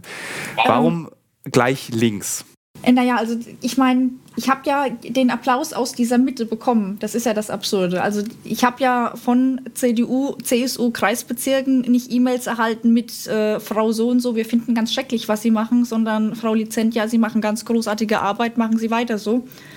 Und äh, das merkt man sich natürlich. Und da waren auch E-Mails von FDP-Lern mit dabei. Und ähm, das Absurde war ja auch, dass nach meinem Ausstieg ich gerade von dieser Bubble so heftig angegriffen worden bin, ähm, was für mich überhaupt gar nicht nachvollziehbar war. Also wenn jetzt eine AfD-Influencerin aufhört, warum habe ich plötzlich lauter junge Liberale und CDUler in meiner Timeline auf Twitter hängen, äh, die mich am Beleidigen sind? Das war für mich äh, nicht nachvollziehbar. Nee. Und ähm, ich sag mal so, die politische Bildung ging bei mir ähm, relativ schnell. Ähm, äh, wie soll ich sagen, äh, Richtung Arbeiterkreise, ganz stark äh, in die feministischen Kreise. Also meine Mama war ja war alleinerziehend, hat neu geheiratet. Mein Papa kommt aus einer türkischen äh, Fabrik, äh, Fabriksarbeitsfamilie. Und ähm, da habe ich mich auch gesehen. Und wenn ich selbst auch alleinerziehend bin, ich habe jetzt mein Abitur über das Abendgymnasium nachgeholt und das war nicht besonders einfach. Und wenn man dann so eine Literatur in die Hände bekommt, äh, dann macht das natürlich was mit einem. Und wenn ich dann sehe, womit die FDP wirbt, äh, von wegen, man müsste sich nur mehr anstrengen und dann erreicht man auch mehr, damit kann ich nichts anfangen. Und das ist für mich auch, also ich sehe da keine Parallelen, ich sehe keinen Grund, weshalb ich mit meiner Person für die FDP werben sollte. Ich, ich meine, mein Lebenslauf wird sich wahrscheinlich sogar sehr gut dafür, ein, dafür ähm, passen als alleinerziehende Mutti, jetzt bin ich Studentin, äh, bin nebenbei selbstständig und verdiene damit mein eigenes Geld. Aber das äh, war nicht besonders einfach und äh, ich bin nervlich auch ziemlich durch und ich finde nicht, dass sich da jeder durchquälen sollte, sondern ich bin da der Meinung, dass äh, Chancengleichheit definitiv wichtig sein sollte und die bekommt man nicht mit der CDU und auch nicht mit der FDP. Überhaupt nicht. Du bist ja, alles, was du eigentlich tust, egal zu welchem Zeitpunkt äh, in den letzten drei Jahren, ist ja immer eigentlich auf Krawall, ohne dass du es eigentlich willst. Also du hast bist ausgestiegen, Krawall. Du warst äh, bei den Rechten davor Krawall. Danach hast du angefangen bei OnlyFans harmlose Bilder hochzuladen, gab auch krassen Krawall. Dann äh, äußerst du dich zu Feminismus, bist aber eben mit diesen harmlosen Bildern bei OnlyFans. Das passt ja eigentlich nicht zusammen in dieser ganzen feministischen Debatte, die es gerade gibt. Ähm, dann wolltest du Mitglied der Linken werden, gab Riesenkrawall, sodass Artikel wieder darüber geschrieben wurden, er darf eine ehemalige Rechtsextreme Mitglied der Linken werden. Ähm, wie hältst du das eigentlich aus, dass du ständig immer in so diese Krawalltöpfe reingreifst und dann wirklich auch vom ganzen Internetkrawall beworfen wirst, mit, mit wirklich aus allen Richtungen. Also du wirst ja von links, Mitte, rechts, äh, Feministen, äh, du wirst ja immer bemeckert, egal was du machst. Wie hält man das denn überhaupt aus? Ähm, ich muss dir ganz ehrlich sagen, also ich kenne es leider gar nicht anders. Ähm, also ich war schon in der Grundschule eigentlich so, dass ich Mobbingopfer war. Das hat im Kindergarten schon angefangen. Also ich hatte auch einen Schulwechsel einmal. Also ich habe sowas eigentlich immer irgendwie magisch angezogen, ohne dass ich das eigentlich wirklich wollte. Also gerade der Beitritt bei den Linken, der hat mich eigentlich von allen Shitstorms, die ich bisher hatte, am meisten mitgenommen. Nicht, weil der besonders stark war, sondern weil der von Leuten kam, von denen ich eigentlich sehr viel gehalten habe und von denen ich dachte, dass man da politisch so ein bisschen gleich auf ist. Also die Morddrohungen und das, das ging mir nicht so nah wie jetzt die Beleidigung von einem Soziologiedozenten aus Köln. Das hat mich zum Beispiel total fertig gemacht, weshalb ich mich auch nicht für mein Soziologiestudium entschieden habe, wie ich es eigentlich gern gemacht hätte. Ähm, das war eigentlich das Schlimme. Und ähm, ich habe einfach gemerkt, dass egal wie ich es mache, es ist immer falsch. Also man hat mir vorgeworfen, dass ich den Eintritt nicht hätte öffentlich machen sollen sondern heimlich. Und dann dachte ich mir, wenn ich das aber öffentlich mache, dann hat am Ende keiner irgendwie Probleme damit. Also dann weiß es jeder. Dann kann es nicht am Ende heißen, ich habe mich irgendwo eingezeckt oder ich bin ein U-Boot. Und dann mache ich das so öffentlich, sodass es wirklich jeder weiß. Und dann sagt man mir, ja, hättest du es heimlich gemacht. Ähm, ja, also schlussendlich habe ich mich damit abgefunden, dass egal was oder wie ich es tue, es wird immer falsch sein ähm, weshalb ich mich da politisch jetzt auch sehr rausgenommen habe. Also ich sage mal, politischen Content teile ich noch, aber mich jetzt aktiv irgendwo einzubringen, ist, glaube ich, ziemlich sinnlos, weil man mich de facto eigentlich nirgendwo haben möchte. Und ich glaube, das hat man mir auch sehr deutlich signalisiert. Hast du das Gefühl, dass du dir durch Entscheidungen, die du in deinem Leben getroffen hast, dein Leben verbaut hast? Ja, klar, natürlich. Also ab dem Zeitpunkt, wo ich das erste Mal flyern gegangen bin für 120 Dezibel, habe ich es mir eigentlich komplett versaut, natürlich. Ich meine, ich, ich, kann, ich kann die Skepsis voll und ganz nachvollziehen, aber ich fand, wie man das gemacht hat, das fand ich halt krass. Also ich meine, ähm, wenn man mich jetzt online sieht, dann denkt man wahrscheinlich, ich bin komplett knallhart und mir ist alles scheißegal und ich fahre da über alles drüber und mir geht gar nichts nahe. Mag vielleicht der erste Eindruck sein, aber ich bin halt immer noch eine alleinerziehende Mutti, die allein zu Hause sitzt und die halt quasi niemanden hat, außer ihren Partner. Und das war es dann eigentlich auch schon wieder. Und ich fand, wie man das gemacht hat, fand ich ziemlich krass. Also es gab Sexismus von ganz vielen linken Politikern, aber auch von Frauen, was mich ziemlich schockiert hat, weil ich dachte, wenn man sich links äh, schon in eine Partei einschreibt, dann sollte man da vielleicht anders mit umgehen. Kritik immer wieder gern, äh, dass mich Leute Nazi oder sogar Neonazi nennen zu meiner aktuellen Person, okay. Aber da waren Sachen mit dabei, die gingen wirklich gar nicht. Und das hat mich so krass schockiert, weil ich es einfach nicht erwartet hätte. Ähm, ja, das hat mich eigentlich sehr mitgenommen. Hat mich auch ein bisschen desillusioniert. Ja, aber ähm, schlussendlich hat das Wahlergebnis ja auch gezeigt, dass es da scheinbar ziemlich einigen so ging, was die Partei Die Linke angeht. Ohne dass ich die jetzt irgendwie fronten möchte. Äh, wie erklärst du dir das? Also ich beobachte die Linke, weil wer sich das Wahlprogramm der Linken mal angeguckt hat, also das Versprechen, was sie eigentlich wollten, liest sich das für mich wie eigentlich das Wahlprogramm der Sozialdemokraten. Also es ist ein sehr demokratisches, sehr soziales Wahlprogramm, ein sehr schönes Wahlprogramm. Ich kann die Linken auch nicht wählen und will sie auch nicht wählen, weil sie zum Beispiel so verstritten, uneinig, in, in bestimmten Bereichen radikal sind, weil sie so Personen haben wie Sarah Wagenknecht. Also Sarah Wagenknecht hat für mich die Linke unwählbar gemacht, ähm, selbst wenn ich sie wählen wollen würde. Ähm, wie erklärst du dir das, dass diese, diese für die deutsche Geschichte, also Ideologie, das Linkssein, jetzt nicht die Partei, also es ist jetzt auch dieses, ich kann es auch nicht mehr hören, Nachfolgerpartei der SED, bla bla bla bla. ähm, äh, also dieses sozusagen Linkssein, das sind ja die Vertreter des Linken und nicht die Nachfolgerpartei der SED, zumindest sind sie es nicht mehr. Und ich meine, alle lieben ja auch Gysi und der ist ja nun wirklich aus der DDR. Also ich meine, sollen die Leute mal vorsichtig sein. Aber wie erklärst du dir, dass diese Partei sich so ins Abseits geschossen hat, als jemand, der sich mit der linken Politik auch so intensiv beschäftigt hat? Ja, ich meine, wenn man die online verfolgt, dann sieht man ja eigentlich immer nur interne Kämpfe. Also hätten die jetzt Sarah Wagenknecht so bekämpft, wie sie mich bekämpft haben, als ich mein, äh, Beit, meine Beitrittserklärung abgeschickt habe, dann wäre die Sarah Wagenknecht auch nicht mehr da.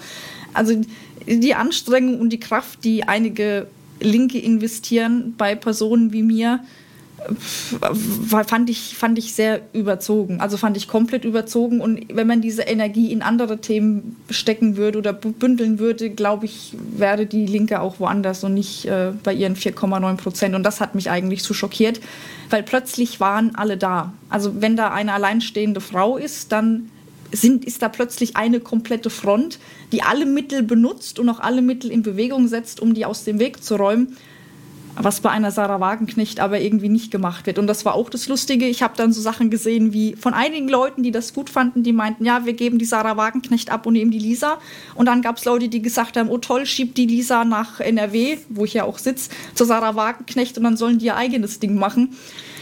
Ähm, und die meisten kennen ja nicht mal meine Position. Ich habe mich ja auch ganz klar von der Sarah Wagenknecht distanziert und ähm, konnte es auf ganz vielen Punkten nicht wirklich nachvollziehen. Ich fand es auch schockierend, dass ich am selben Tag von ähm, einem Journalisten via Twitter erfahren habe, dass ich äh, abgelehnt werde, was ich höchst unprofessionell fand. Und ich habe, ich glaube, erst zwei oder drei Monate später schriftlich dann die Absage erhalten also ich glaube, vom Neuen Deutschland war der Journalist, der dann meinte, er hat schon von der obersten äh, Parteiführungsriege die Info erhalten, dass ich definitiv abgelehnt werde. Wo ich mir dachte, pff, das ist jetzt eigentlich nicht so der Umgang, den ich mir gewünscht hätte. Aber okay, dann äh, soll es nicht so ja. sein. Nachdem ich aber auch die ganzen, die ganzen Sachen gelesen habe, wir haben auch lustigerweise linke Politiker privat geschrieben, die gemeint haben, sie waren total begeistert, wie sie das gesehen haben. Und man bräuchte frischen Wind und man bräuchte Influencer, die das Ganze gut vermarkten können. Die mussten sich dann aber auch kleinlaut wieder zurücknehmen, weil sie gesagt haben, sie werden sonst nachher selbst gecancelt, wenn sie sich jetzt vor mich stellen. Und das fand ich so schlimm, dass man, eigen, dass man eigentlich gar keine homogene Masse ist, aber die darstellen möchte. Und jeder, der irgendetwas sagt, was nicht passt, der wird quasi vom Feld geräumt. Und das, das fand ich so schockierend. Es gab auch, ähm, als du so dann anfingst bei Instagram, diese wirklich so, so marxistische Manifeste, marxistische Ideen zu teilen, habe ich mich kurz gefragt, ganz persönlich und subjektiv, machst du das, um dich reinzuwaschen? Nicht äh, weil du so, nicht im Sinne von, ich werde jetzt links damit alle vergessen, ich bin rechts, sondern einfach, ich beschäftige mich jetzt mit diesem Thema, weil es einfach wirklich das Gegenteil von rechts ist. Also gab es da auch so wie so eine moralische Reinigung, die du in dir selbst vornehmen wolltest, weil du dich mit diesen sehr ja, anstrengenden Inhalten. Es ist wirklich nicht einfach, sich äh, mit, mit link, äh, linker Philosophie auseinanderzusetzen. Mm, nee, nee, ähm, nee gar Oder was nicht. war der Grund? Nee, eigentlich gar nicht. Also ähm, ich habe sogar ganz viele Inhalte nicht geteilt und habe da auch ganz lange mit gewartet, weil ich eben genau das nicht wollte. Ich wollte nicht, dass jemand denkt, oh, ich werde jetzt einfach links, damit das Rechte weg ist, sondern ich habe mich da eigentlich so Stück für Stück quasi durchgearbeitet. Äh, absurderweise ähm, hat mich ja eigentlich der Gedanke, Frauen schützen zu wollen, in die rechte Politik Politik getrieben und ich bin eigentlich zu diesem Anfangspunkt zurückgegangen und habe mich damit richtig beschäftigt und nicht nur mit Hilfe von irgendwelchen Weltartikeln oder Bildartikeln, sondern habe mir wirklich Bücher in die Hand genommen und habe mir das Ganze durchgelesen. Und der Marxismus äh, hat dahingehend für mich einfach gut gepasst, weil natürlich Arbeiterklasse und das ging für mich Hand in Hand. Also ich bin ja noch mal ein etwas besonderer Fall. Ich bin jetzt bin keine Studentin, die aus einem sehr wohlhabenden Haushalt kommt, die die nie Geldprobleme hatte. Ähm, ich habe, oh, das kann ich gar nicht sagen, ähm, ich, ich habe ich hab teilweise Sachen klauen müssen mit 16, 17 während meiner Ausbildung, weil ich einfach nichts zu essen hatte, weil meine 600 Euro nicht gelangt haben im Monat. Äh, ich habe Pfandflaschen aus, aus, der, ähm, aus unserem Pausenraum mitgenommen, damit ich ein Euro hatte, um mir ein Brötchen beim Bäcker zu holen. Also ich, ich weiß wirklich, wie, wie scheiße das ist und mit drei Kindern sowieso. Und ähm, ja, der Weg zum, äh, vom Feminismus zum Marxismus, der war für mich eigentlich äh, sehr, sehr gewinnbringend, weil das für mich alles ziemlich viel Sinn gemacht hat. Also ich meine, ich arbeite teilweise Vollzeit, ich mache mein Studium, ich kümmere mich komplett alleine um meine drei Kinder. Ähm, wenn das irgendjemand zu spüren bekommt, was wir aktuell für ein System haben, dann äh, bin definitiv ich das. Und dann die Ursprünge von diesem ganzen System lesen zu können, das war schockierend, aber auch, ähm, ähm, wie soll ich sagen, bereichernd für mich. Also damals war es so, dass, dass, dass bei dem Rechten, ich habe mich ständig emotional aufgekratzt gefühlt. Also ich hatte ständig gefühlt einen Puls von 200. Und jetzt nehme ich ein Buch in die Hand, lese mir das durch und am Ende ist alles okay. Also ich fühle mich wohl damit. Ich fühle mich nicht mehr so aufgekratzt und Angst und voller Angst, sondern ich fühle mich sehr zufrieden mit dem Wissen und ich weiß, dass ich etwas ändern kann, auch wenn es vielleicht nur bei mir zu Hause so ein bisschen ist. Ich weiß, dass ich äh, in der Erziehung meiner Töchter, aber auch in die Erziehung meines Sohnes ganz viel mit einbringen kann, was definitiv wichtig ist. Und äh, das ist eigentlich für mich schön zu wissen. Mhm. Welche Rolle spielt denn für dich diese ganzen revolutionären Gedanken? Also so Bist du daran auch interessiert oder ist es für dich wirklich, dass du dich mit der Philosophie auseinandersetzt, dir das, was für dein Leben das Wertvolle an der Philosophie des Marxismus ist und das integrierst? Oder äh, bist du eigentlich auch interessiert daran, dass äh, eben das, was man den Linken eben vorwirft, äh, Autos anzünden, Kapitalismus abschaffen?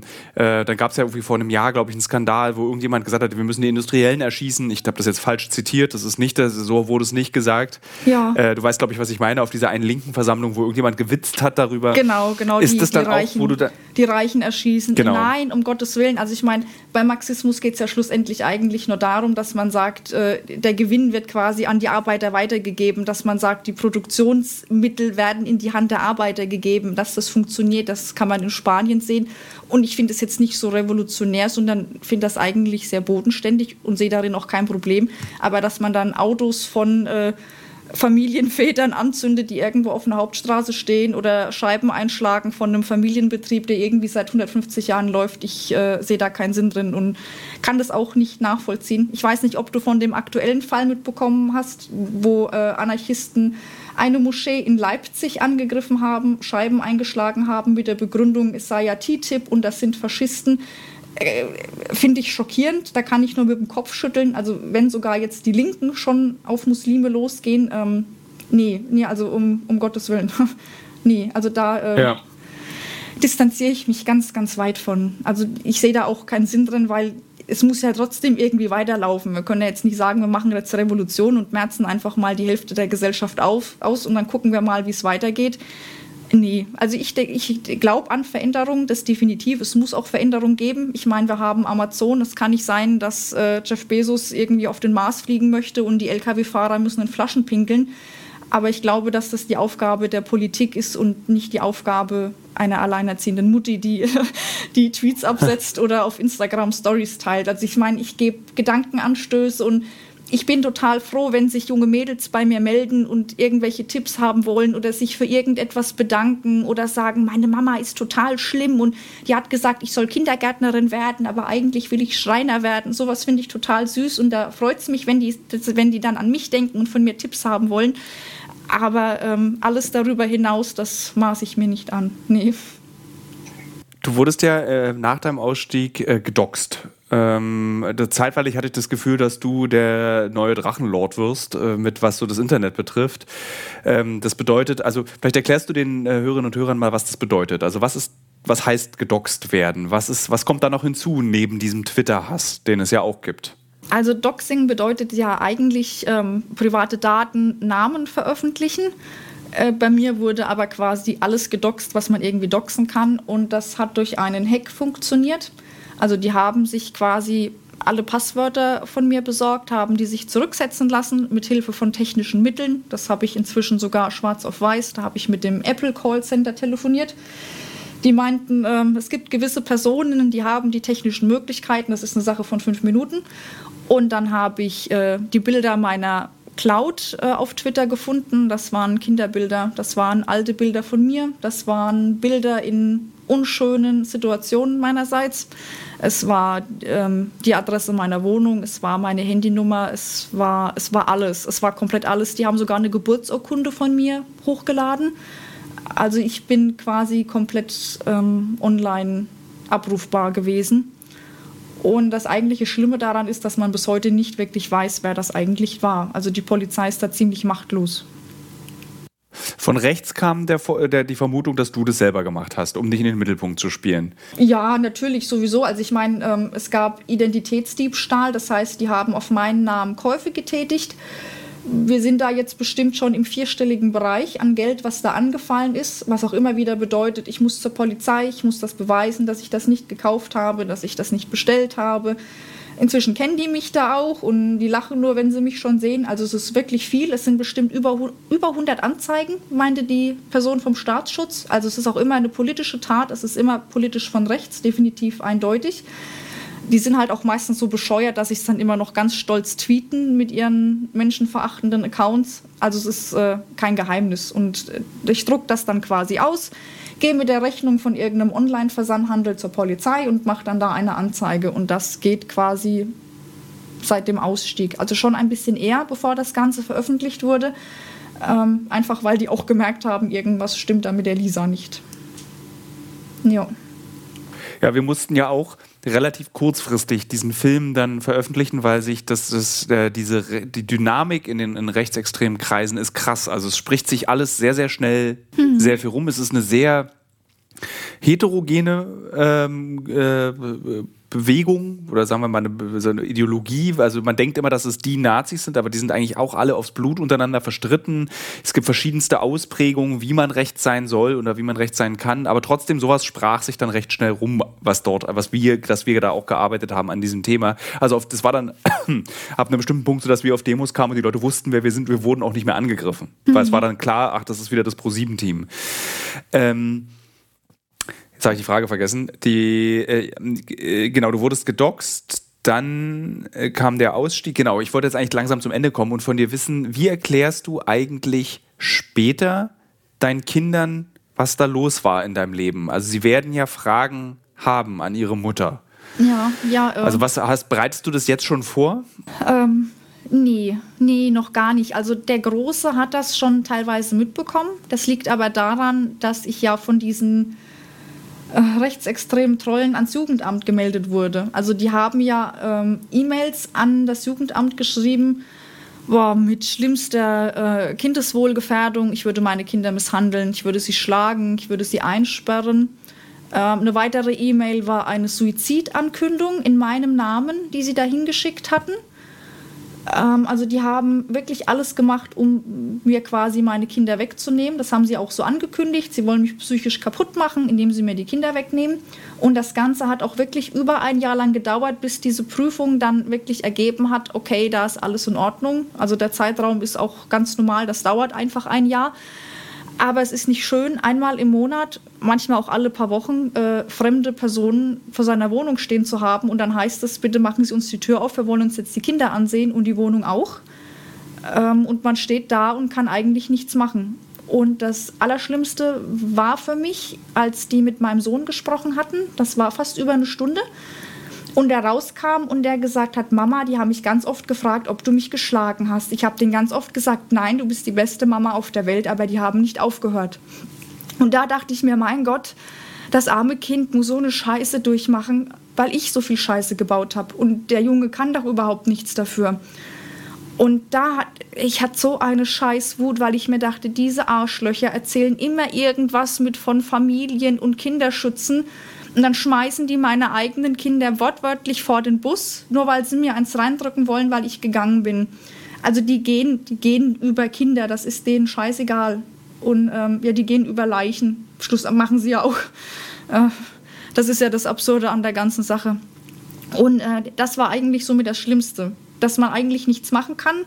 Äh, das Jugendamt muss handeln das Jugendamt ist aber auch auf sowas überhaupt gar nicht vorbereitet. Die waren komplett überfordert. Ich habe dann mein Aussteigerprogramm mit ins Boot geholt. Die haben dann quasi dem Jugendamt erstmal erklärt, was da alles so passieren kann und was da kommen kann und dass das ganz normal ist. Äh, ja. ja. also das, das war ziemlich hart. Und ähm, mein Sohn hat dann auch nachgefragt, Mama, was ist denn da los? Und ich habe ihm das dann versucht, irgendwie zu umschreiben, dass es da Leute gibt, die ähm, uns, uns ärgern wollen und dass die, die wollen, dass er nicht mehr bei mir lebt. Und er war dann auch total schockiert und meinte, ja, aber warum denn? Und ich habe das dann einfach mit böse Männer abgetan. Ich meine, er war damals acht. Aber äh, ich werde darüber reden, reden müssen und will ich auch. Also ich finde das äh, sehr, sehr wichtig, das zu erzählen, was ich da mal gemacht habe. Gibt es Menschen in deinem Umfeld, die sagen, Lisa, wir sind stolz auf dich? Ja, das, das auf jeden Fall. Gott sei Dank. Ja, also ich habe ja einen Partner, der ja auch damals daran beteiligt war, mich rauszuholen. Also es gab ja zu diesem Zeitpunkt, wo ihr mich auch kontaktiert hattet, gab es ja eine ganz kleine linke Gruppe, die mich online auf Twitter verfolgt hat und die auch gemerkt haben, dass ich mich quasi mit der gesamten rechten Szene angelegt habe. Und äh, ja, zu denen habe ich bis heute Kontakt. Das sind sehr, sehr gute Freunde geworden. Und äh, die haben mir bis heute den Rücken gestärkt und ich bin denen sehr, sehr dankbar dafür, dass sie mir geholfen haben. Äh, die helfen immer noch auch anderen Leuten und sind am Diskutieren und am Helfen und halten Ausschau, wen sie irgendwo rausziehen können. Ähm, das einzige Traurige an der ganzen Sache ist, dass die wegen mir ähm, sehr verrufen sind in der linken Szene. Also die sind da bekannt und die wissen, alle wissen, dass die mich da quasi rausgeholt haben. Und dafür wurden die gecancelt. Und das finde ich eigentlich sehr, sehr schlimm. Weil ich meine, was, was, was ist denn eine linkere Arbeit, als Rechte wieder zurück in die Gesellschaft zu holen? Und das, das fand ich schockierend, dass die quasi, um mir zu helfen, ihre Freunde alle oder die Freundschaften, die sie hatten, alle weggeschmissen haben, weil sie das eben für wichtiger erachtet haben. Jetzt spielen wir am Ende mal ganz kurz beide Verfassungsschutz. Und äh, wenn wir beide uns den, wir sind, wir beide sind jetzt mal Vertreter dieses Berichts. Die größte Gefahr kommt von rechts. Mhm wenn man dir zuhört, wenn man äh, beobachtet, wie rechts funktioniert, wie unorganisiert und doch organisiert, wie verstritten, aber doch einig diese Szene ist, würdest du dem immer noch zustimmen? Würdest du sagen, ja, tatsächlich in Deutschland die größte Gefahr kommt von rechts und sie wird immer größer oder das wird sich schon wieder einpegeln. Nee, Was ist dein, dein Gefühl nach? Um, um Gottes, natürlich wird die immer größer. Also gerade durch das Internet wird es auch immer schlimmer. Und ich habe ja auch mitbekommen, dass das Publikum, wenn man es so nennen möchte, immer jünger wird. Also der jüngste, den ich bei der IB kennengelernt habe, der war 15. Und da saß da auch nur, weil er de facto keine Familie hatte. Der Vater war, also der Vater war quasi alleinerziehend, der war Alkoholiker. Und der Junge hat sich eigentlich nur eine Familie gesucht. Und das sind leider sehr, sehr viele. Und man kann sich online so schnell radikalisieren und sich da irgendwelche Freundschaften aufbauen, die natürlich keine sind aber die leben da in einer Parallelwelt und radikalisieren sich ohne Ende. Und das ist auch das, was ähm, ich inzwischen auch gemerkt habe, dass es da gar keine Hemmschwelle mehr gibt. Also überhaupt gar keine. Und das wird auch immer schlimmer. Und äh, ich habe aber auch nicht das Gefühl, dass das ganz vielen Leuten bewusst ist. Also diese Incel-Community ist ja schon bekannt. Und, ähm, Erklär mal kurz, was es ist für die Hörerinnen und Hörer. Also willst du, mach du, du kennst dich auch gut aus. Ähm, also was, was sind Incels? Äh, Incels sind äh, unfreiwillig alleinstehende Männer, die von der Gesellschaft komplett isoliert und abgehängt sind und die der Meinung sind, dass der Feminismus an ihrer Situation schuld ist. Und das da hat der äh, Kollege Tobias Ginsburg gerade ein Buch zugeschrieben, was sehr empfehlenswert ist. Kommt in die Shownotes, machen wir den Hinweis dann, wie diese Szene funktioniert und warum die so rechts ist auch. Aber erzähl bitte weiter. Ähm, und da gibt es halt, äh, ich meine, dass da Misogynie das mit das größte Thema ist, ist klar, aber es ist halt eben auch ein ganz, ganz großes Thema Rechtsextremismus und das geht da quasi Hand in Hand. Und äh, ich habe da leider das Gefühl oder auch den Eindruck, dass man diese teilweise sehr jungen Männer komplett alleine lässt und dass dieser Hass auf Feminismus ähm, ich will nicht sagen, dass der begründet ist, aber ich habe das Gefühl, dass man diese Männer innerhalb dieser Gesellschaft komplett vergessen hat. Also ich persönlich, ich streite mit mir selbst, weil teilweise verachte ich diese Männer, weil sie mir mein Leben zur Hölle gemacht haben.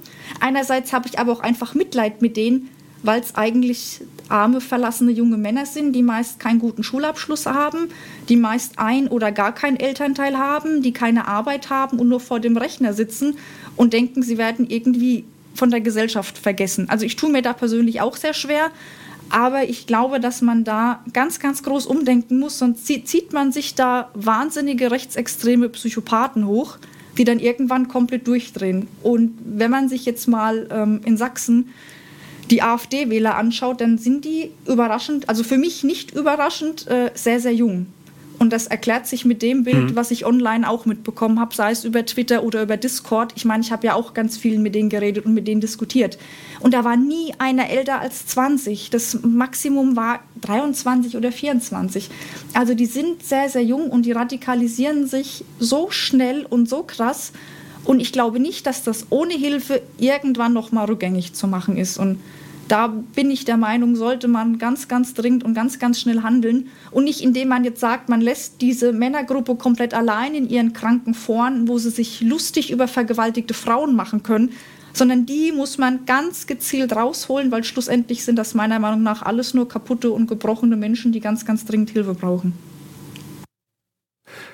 Lisa, vielen Dank, dass du äh, dieses Gespräch mit mir geführt hast. Das Update für die Hörerinnen und Hörer und die Zuschauerinnen und Zuschauer des äh, Films und dieses Podcasts, weil viele haben gefragt, viele wollten wissen, wie es dir geht, äh, was du jetzt machst, äh, weil nicht alle, die den Film gesehen haben, folgen dir auf Instagram. Ähm, ich finde, wir sollten einfach mal, nächstes Jahr können wir noch mal quatschen, wie es weitergegangen ist in deinem Leben. Gerne. Danke, dass du dir die Zeit genommen hast. Äh, liebe Hörerinnen, liebe Hörer, jetzt kommt noch eine Kolumne. Viel Spaß damit. Jetzt lese ich eine Kolumne vor. Und zwar diesmal äh, mal wieder eine Deutsche Bahn-Kolumne, weil ich ähm, die Berliner Zeitungskolumne für nächste Woche erst noch schreiben muss. Und damit kommt auch die Berliner Zeitungskolumne erst in der nächsten Woche. Ich suche das Dokument. Da ist es. Das Werbegesicht. Eine Kolumne, die ja viel zu lang geworden ist. Deswegen bekommt ihr hier in diesem Podcast die ungeschnittene Version dieser Kolumne. Irgendwoher kenne ich sie, denke ich, als ich mit ihr gemeinsam am Tisch im Speisewagen von Köln nach Berlin sitze. Sie blickt aus dem Fenster, stützt dabei den Kopf in ihre Hände. Ich versuche unauffällig, vor allem wenig unheimlich, ihr Gesicht zu studieren. Rastere es ab, nach eigenen Erinnerungen. Wo habe ich diese Frau schon mal gesehen? Freundliche, große Augen, eine grundsätzlich beängstigende Symmetrie, dunkle Haare, aber mir fällt es nicht ein. Der Kellner stellt sich an den Tisch, unterbricht mich glücklicherweise. Ich bin kurz davor zu starren fragt freundlich, was wir wollen und ich gebe meine Bestellung auf. Und trotzdem kann ich nicht aufhören, die Frau mir gegenüber aus dem Augenwinkel zu beobachten. Es macht mich richtiggehend wahnsinnig. Ich gehe alle meine ehemaligen Schulkameradinnen durch, erinnere mich zurück ans Studium, denke an die vielen Kolleginnen, mit denen ich in den letzten Jahren zusammengearbeitet habe. Sie könnte überall dabei gewesen sein. Ich hätte mit ihr auf Abschlussfahrt in Prag sein können, zu viele Schnäpse trinkend, auf der Wenzelbrücke singend. Wir hätten zusammen für die Zwischenprüfung in der Uni lernen können und ich hätte mir mit ihr eine Recherche für einen Artikel vorstellen können. Mir fällt es, nicht, mir, mir fällt es nicht und äh, mir fällt es nicht ein und deswegen nippe ich wütend am heißen Kaffee, bevor ich noch wütender werde, nehme ich meinen Mut zusammen. Entschuldigen Sie, sage ich. Ich habe eine Frage. Die Frau lächelt mich an. Sie muss bemerkt haben, dass ich sie gemustert habe und ich muss zugeben, mustern ist nicht meine Stärke. Mein soziales Umfeld hat mich schon oft angebufft von der Seite, wenn ich auffällig Menschen beobachte. Dann stellt sie ihre Teetasse ab und sagt, kann ich Ihnen einen ETF zur Altersvorsorge empfehlen? Für einen kurzen Moment stutze ich, weil es die seltsamste Reaktion auf einen Entschuldigen Sie von mir ist. Und dann dieses erlösende Gefühl zu wissen, woher ich diese Frau kenne. Vergleichbar mit dem Gefühl, ein verloren geglaubtes Portemonnaie wiederzufinden. Ich kenne sie aus dem Fernsehen. Sie ist ein Werbegesicht, ein bekanntes. Natürlich weiß ich nicht, wie sie heißt. Nicht, dass Sie denken, ich sei irre, sagt sie. Das würde ihr öfter passieren, dass Menschen sie anstarren würden, in ihren Blicken immer das verzweifelte Abklappern der eigenen Erinnerungen. Das hat äh, sie auch in meinen Augen erkannt. Ich mache Werbung für Versicherungen, für Schokolade, für Tees und alles andere, sagt sie. Und ich bin richtig gehen faszinierend, weil ihre Erscheinung so kompatibel ist, so anschmiegsam an scheinbar jeden Fernsehzuschauer, an jede Erinnerung. Sie erzählt von ihrem Job und manchmal, da macht sie die Werbung nach, in der sie aufgetreten ist. Ihre Stimme plötzlich ganz anders, so vertraut, als würde eine Freundin mir etwas empfehlen. Und so trinkt man in der Werbung Tee, sagt sie und nimmt ihre Tasse in die Hand, hält sie auf eine seltsame Art in beiden Händen. Kein Mensch trinkt so Tee, außer in der Werbung. Sie lächelt in die Tasse, dann zu mir. Eigentlich wollte ich Schauspielerin werden, sagt sie. Und ich sage, sie sei doch Schauspielerin. Sie lächelt und ich weiß, was sie meint. Sie wollte ins Kino, den großen Film, die große Berühmtheit. Aber das ist so anstrengend, erklärt sie. Der Weg dorthin ist hart. Die Kraft hätte sie nicht gehabt. Und irgendwann habe sie dann ihren Frieden damit geschlossen, ein Werbegesicht zu sein. Papalapap, sage ich, und erzähle ihr von dem Gefühl, das ihr Gesicht in einem Menschen in, einem Menschen in mir auslöst. Eine Assoziationskette, die mich mein ganzes Leben abgrasen lassen hat. Was will man mehr, sage ich. Mehr Berühmtheit geht nicht. Sie stehen für alles und jeden. Dann bietet sie mir auf eine sehr werbliche Art das Stück Schokolade, das es manchmal im Speisewagen umsonst gibt, an, und ich denke wieder, das habe ich schon mal erlebt. Sie sind viel mehr als ein Werbegesicht. Sie sind ein lebendes Déjà-vu. Wir hören uns nächste Woche, liebe Hörerinnen und Hörer des Alles muss raus Podcasts. Die aufmerksamen Hörer dieses Alles muss raus Podcasts äh, wissen ja, es kommen ja noch die Credits und die kommen nach der Kolumne und ich dehne, dehne, dehne die Credits immer ein bisschen aus. Ähm, was habe ich eigentlich gelesen? Hm. Viele Bücher habe ich im Urlaub gelesen. Ja, kann ich ein andermal drüber erzählen. Doch jetzt die Danksagung an Nils Augustin, der wieder mal ganz vorzüglich die eher mittelmäßige Tonqualität von Lisa gerettet hat. An Kaspar Dudek, der mit strengem Finger sagt, du musst noch die Anmoderation machen und die Kolumne als Redakteur, der diesen Podcast betreut. Und ähm, an Kathrin Wienbrügge. Bei ihr sage ich heute den Nachnamen, weil ich sie nochmal gefragt habe, ob ich ihren Nachnamen sagen darf. Und sie sagt, ja, kannst du ruhig sagen. Ann-Kathrin kümmert sich um den ganzen Kopf, der hinter so einer Podcast-Produktion ähm, existiert. Das waren die Credits. Ich danke diesen dreien Menschen besonders und natürlich auch Starwatch. Ähm, dieser Podcast ist eine Produktion von PQPP2 Audio. Wir hören uns nächste Woche. Wie oft sage ich jetzt eigentlich Tschüss in diesem Podcast, frage ich mich. Das ist glaube ich, das dritte Mal, dass ich mich verabschiede von euch, liebe Hörerinnen und Hörer. Naja, bis nächste Woche. Viertes Mal.